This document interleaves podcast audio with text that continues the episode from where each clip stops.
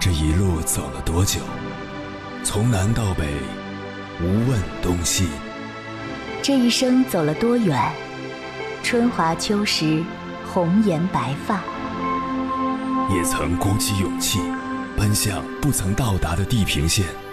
也曾迷失方向，受困于爱恨情仇的漩涡。当夜幕降临，一切归于沉寂。有人正迎着月光，踏遍千山万水，为你而来。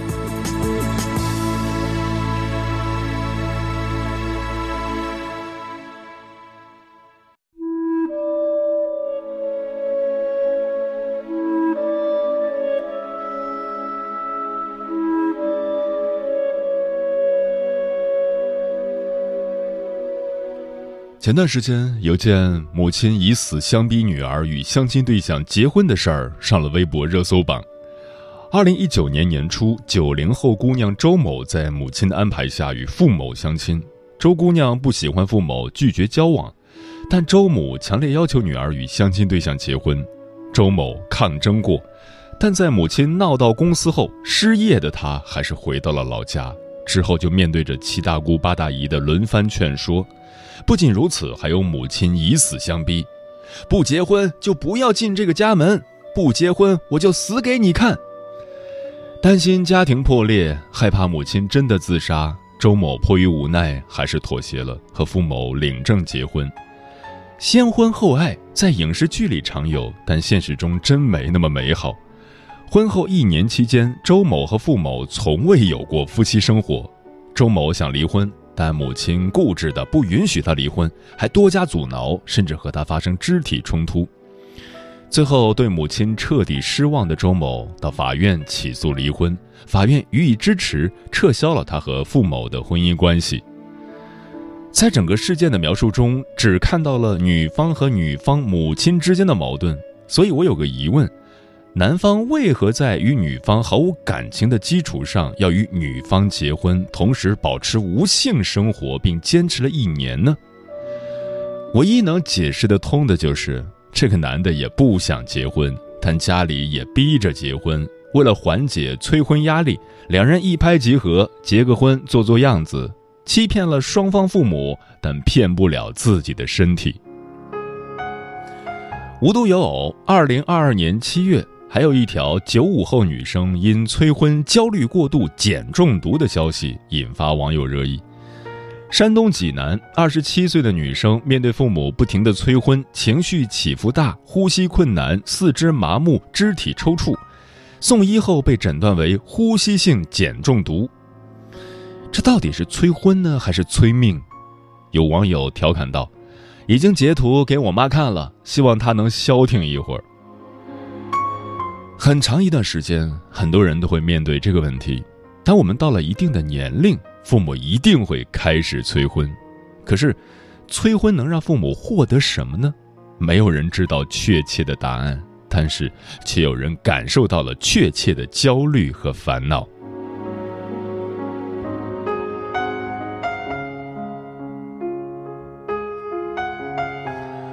凌晨时分，思念跨越千山万水，你的爱和梦想都可以在我这里安放。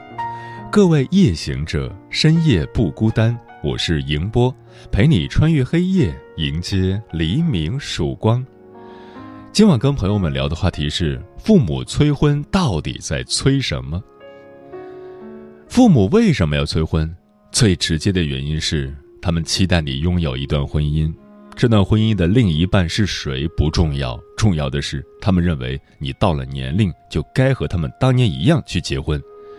他们关心的从来不是自己的孩子会不会幸福，也不在乎你到底愿不愿意，他们只是打着爱你的名义逼你去维护他们的面子。在很多长辈的眼中，婚姻就是搭伙过日子，你早晚都要做出这个选择，因为没有其他更好的选择了。关于这个话题，如果你想和我交流，可以通过微信平台“中国交通广播”和我分享你的心声。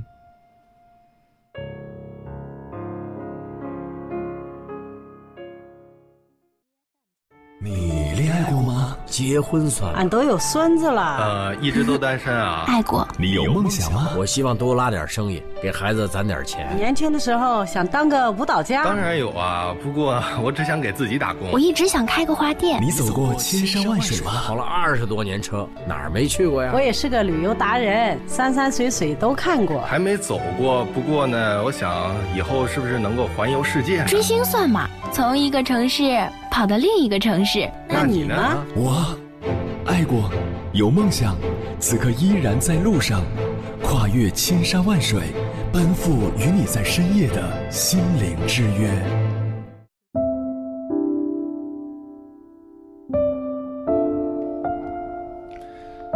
在一些父母眼里，在他们那个年代，婚姻是同后半生的生活质量相绑定的，不结婚就意味着面临巨大的生活挑战。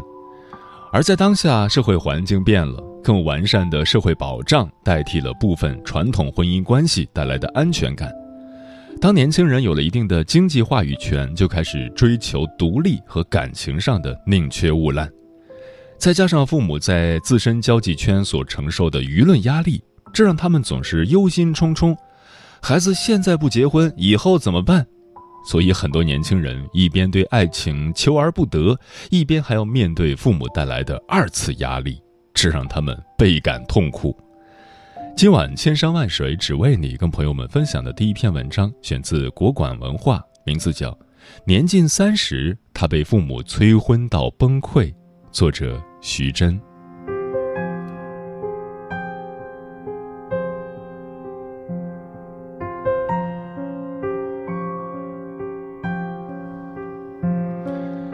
年近三十的阿敏被父母催恋、催婚，催到崩溃。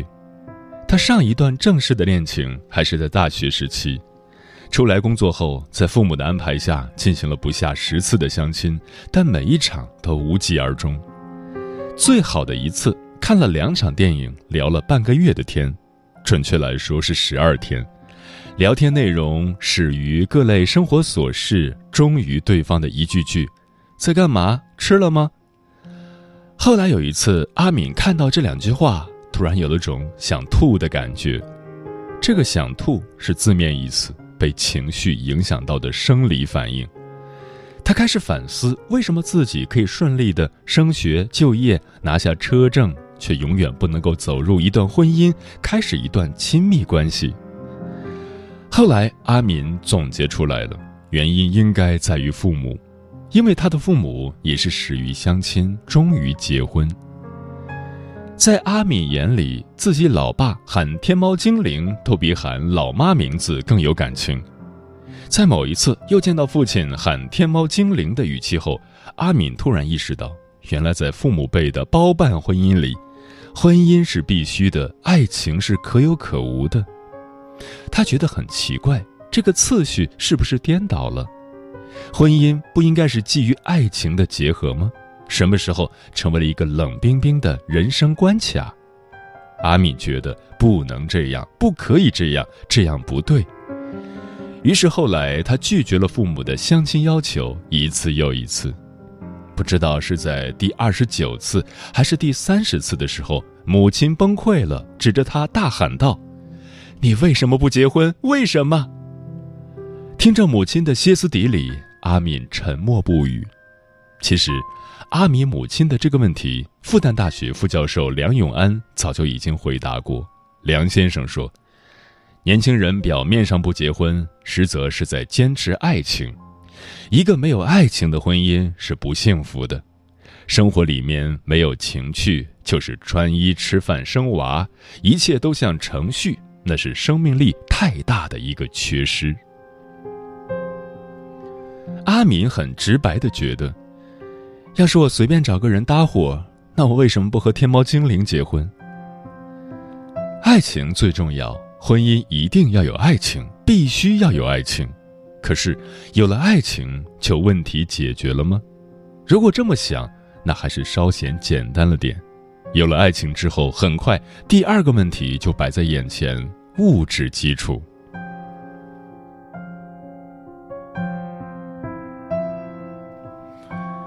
在中国，走入婚姻殿堂最重要的物质基础，毫无疑问是房子。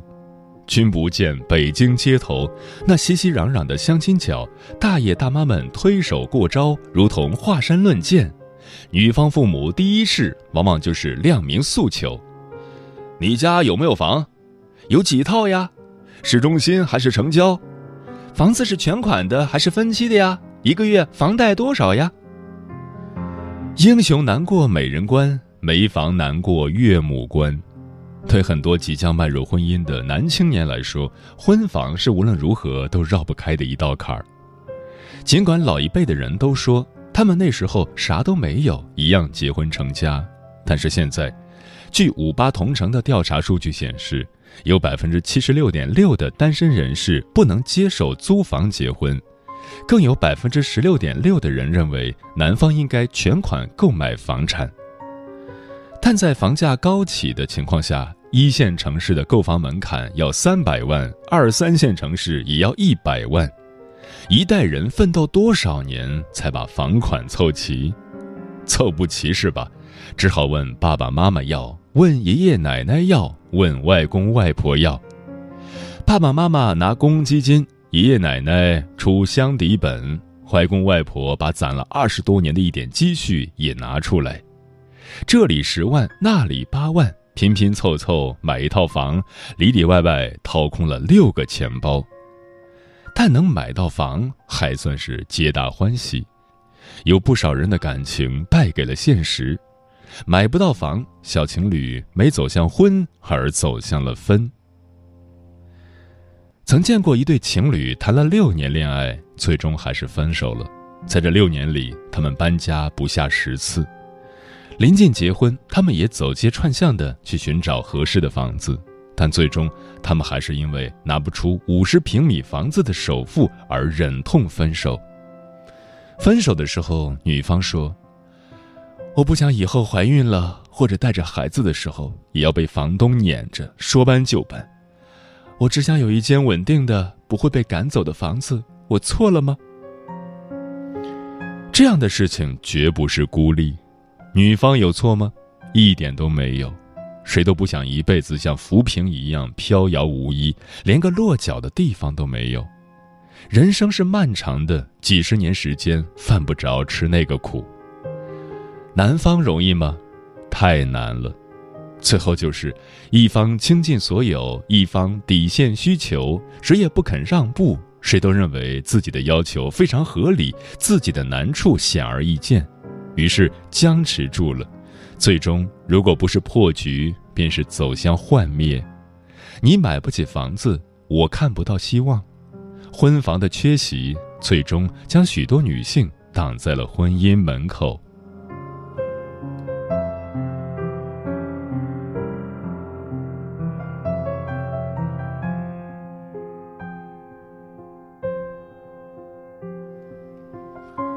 除了婚房，高价彩礼也是女性结婚前的一大难题。女方家庭会考虑，女儿嫁出去了，手里总是要握着些钱，才不好被婆家欺负。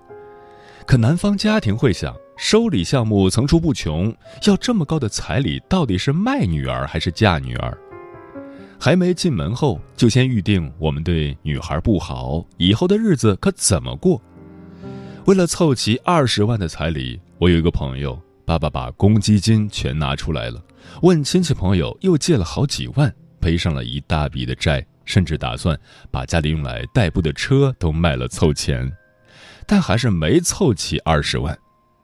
双方家长在微信聊，在线下聊，始终没有就彩礼达成共识。最后，朋友的女友给他发来简讯：“没有彩礼，你买的那个房子也和我没什么关系。”我累了。亲爱的，随缘吧。华东政法大学中国法治战略研究中心副研究员孙玉华在走访了中国多地彩礼情况后叹息道：“高价彩礼抬高了一些农村地区的结婚门槛，会加剧结婚难和生育难的问题。”《小时代》中，上海名媛顾里说过：“没有物质的爱情，只是一盘散沙，都不用风吹。”走两步就散了。所以，许多女性即使过了婚房那一关，也在高价彩礼面前崩溃，终于倒在了婚姻的终点站之前。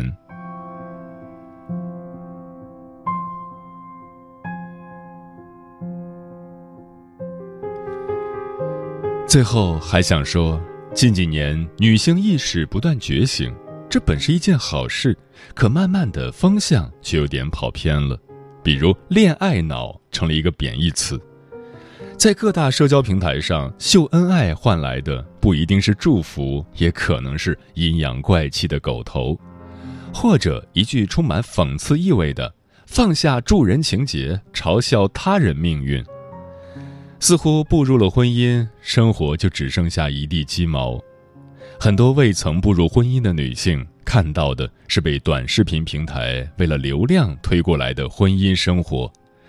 丈夫喝醉了酒，在客厅呼呼大睡，女性一边哄着孩子，一边收拾乱七八糟的房子，一个人清了两大袋垃圾出门，而丈夫依然酣然好梦，别说帮忙，连一句口头上的关心都没有。看多了这类视频的女性，对婚姻是没有信心的。女性意识觉醒已经成为了一个流量密码。已经有矫枉过正的趋势。你嫁人了，那你就是菟丝子，就是男权的附庸，就是精神男人。你要崇拜你的男朋友，那更加十恶不赦。一顶娇妻的高帽就砸到你的头上。这种风气在无形中为女性带上了精神枷锁。还记得 Papi 酱吗？她结婚生子后，孩子随了夫姓，引来了多少骂声？很多年轻女性在这样的浪潮和风气中也变得心有戚戚焉，于是乎，结婚成了一件需要鼓起勇气，甚至鼓足勇气的事情。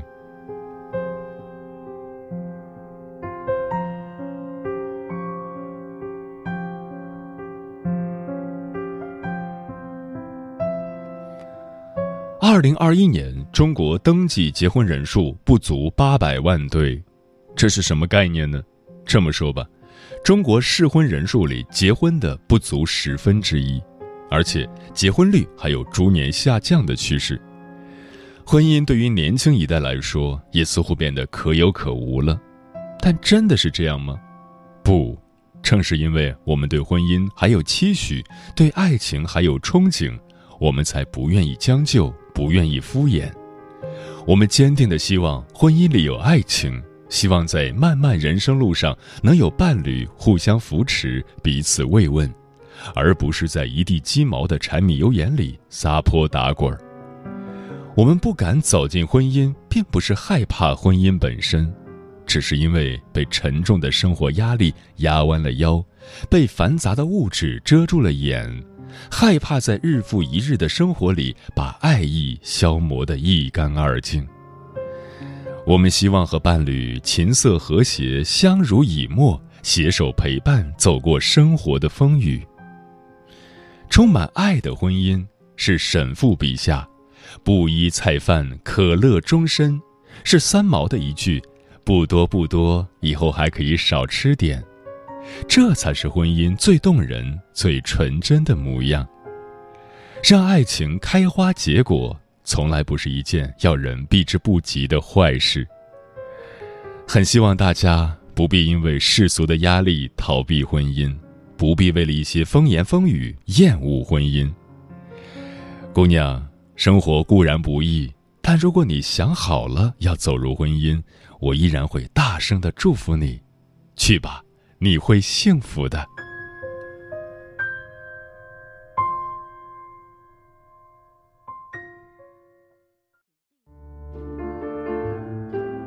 有一种思念叫望穿秋水，有一种记忆叫刻骨铭心，有一种遥远叫天涯海角，有一种路程叫万水千山。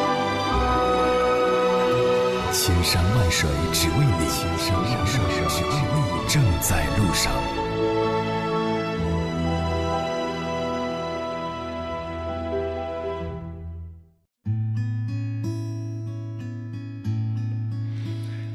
感谢此刻依然守候在电波那头的你，我是迎波。今晚跟朋友们聊的话题是：父母催婚到底在催什么？微信平台中国交通广播，期待各位的互动。珊珊说：“我妈也催婚，她的原话是：你现在要想办法把自己嫁出去。”群里已婚的小姐妹都羡慕我只恋爱不结婚，并劝我不要结婚。我觉得她们是真的为我好的姐妹，自己淋着雨却希望我有伞。小丹说：“我二十八岁那年，我爸妈对我未来对象的要求降低到男的无残疾、无犯罪记录。我现在三十岁了，还单着呢。他们也说的少了，但总会在我面前抱怨他们老了。”丽影橙黄说：“今晚的话题，我觉得令人深思。被父母催婚的人，他们不是拒绝婚姻，只是还没有找到合适的人罢了。毕竟，婚姻是一件人生大事，不是儿戏，随便可以糊弄那是不行的。作为儿女的他们，也从内心希望自己能够碰到那个真的可以结婚的最佳人选，不将就，不随便，那是他们对自己人生负责的体现，自然无可厚非。”漂浮的云说：“父母催婚就是传统观念使然，男大当婚，女大当嫁，是老一辈人的传统观念，认为到了年龄就一定要成家，娶媳妇儿嫁女儿之后，他们传宗接代的使命便完成了。至于幸不幸福，那就要看个人造化了。”沿着神经追寻女说：“我们这边的说法是，儿女的婚姻是父母的责任，儿女结婚了，父母肩上的重担才算卸下了。换句话说，就是如果父母哪天走了，也是不带遗憾的，因为不知道明天和意外哪个先来，所以父母才会不停的、不停的催婚。当然，更多的意义，天下的父母大约都是一样的想法，他们希望孩子得到幸福。”等到他们离开这个世界的时候，自己的孩子不至于太孤单。盛夏蔚蓝说：“父母催婚都是为了我们的幸福，他们的生长环境和所受到的教育，让他们固执且发自内心的认为你不结婚一定不幸福，而你只有结婚才能走向幸福。当然，不否认，他们也受不了你到了适婚年龄，甚至过了适婚年龄。”听着三亲六戚、邻居朋友嘲笑你，他们爱我们，只是用的方式不对。夏天说，家里的二十多个表兄弟姐妹、堂兄弟姐妹们，除了还在上高中的和我以外，都结婚生子了。每个亲人见面的第一句话就是：“三十岁了，该耍朋友了。”还好，我妈很开明，虽然也催我，但是很尊重我的选择。嗯，作为父母，一定要意识到，孩子不是我们的附属品，他有自己的人生。尤其是孩子成年以后，我们能做的只有相信他、支持他、鼓励他，去做出自己的选择，承担选择的后果。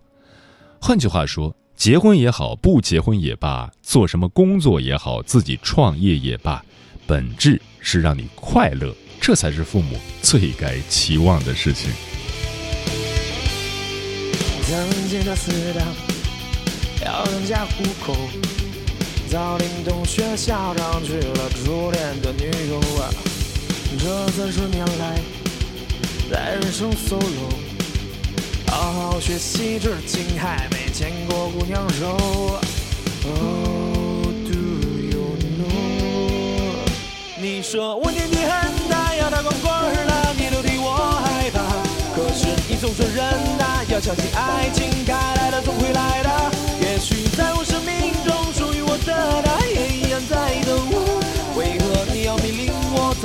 一个过年都不去回家？曾为我骄傲，功课数第一。这个世界三种人，男人、女人、你不是。我终身大事，劝我早考一。不然最后只剩决定把我嫁不出去，喵喵喵，只能找二婚的。你说我年纪很大，要当成女啦，你都替我害怕。可是你总说人呐，要相信爱情，该来的总会来的。也许在我生命中属于我的他，也一样在等我。为何你要命令我再独身一个，过年的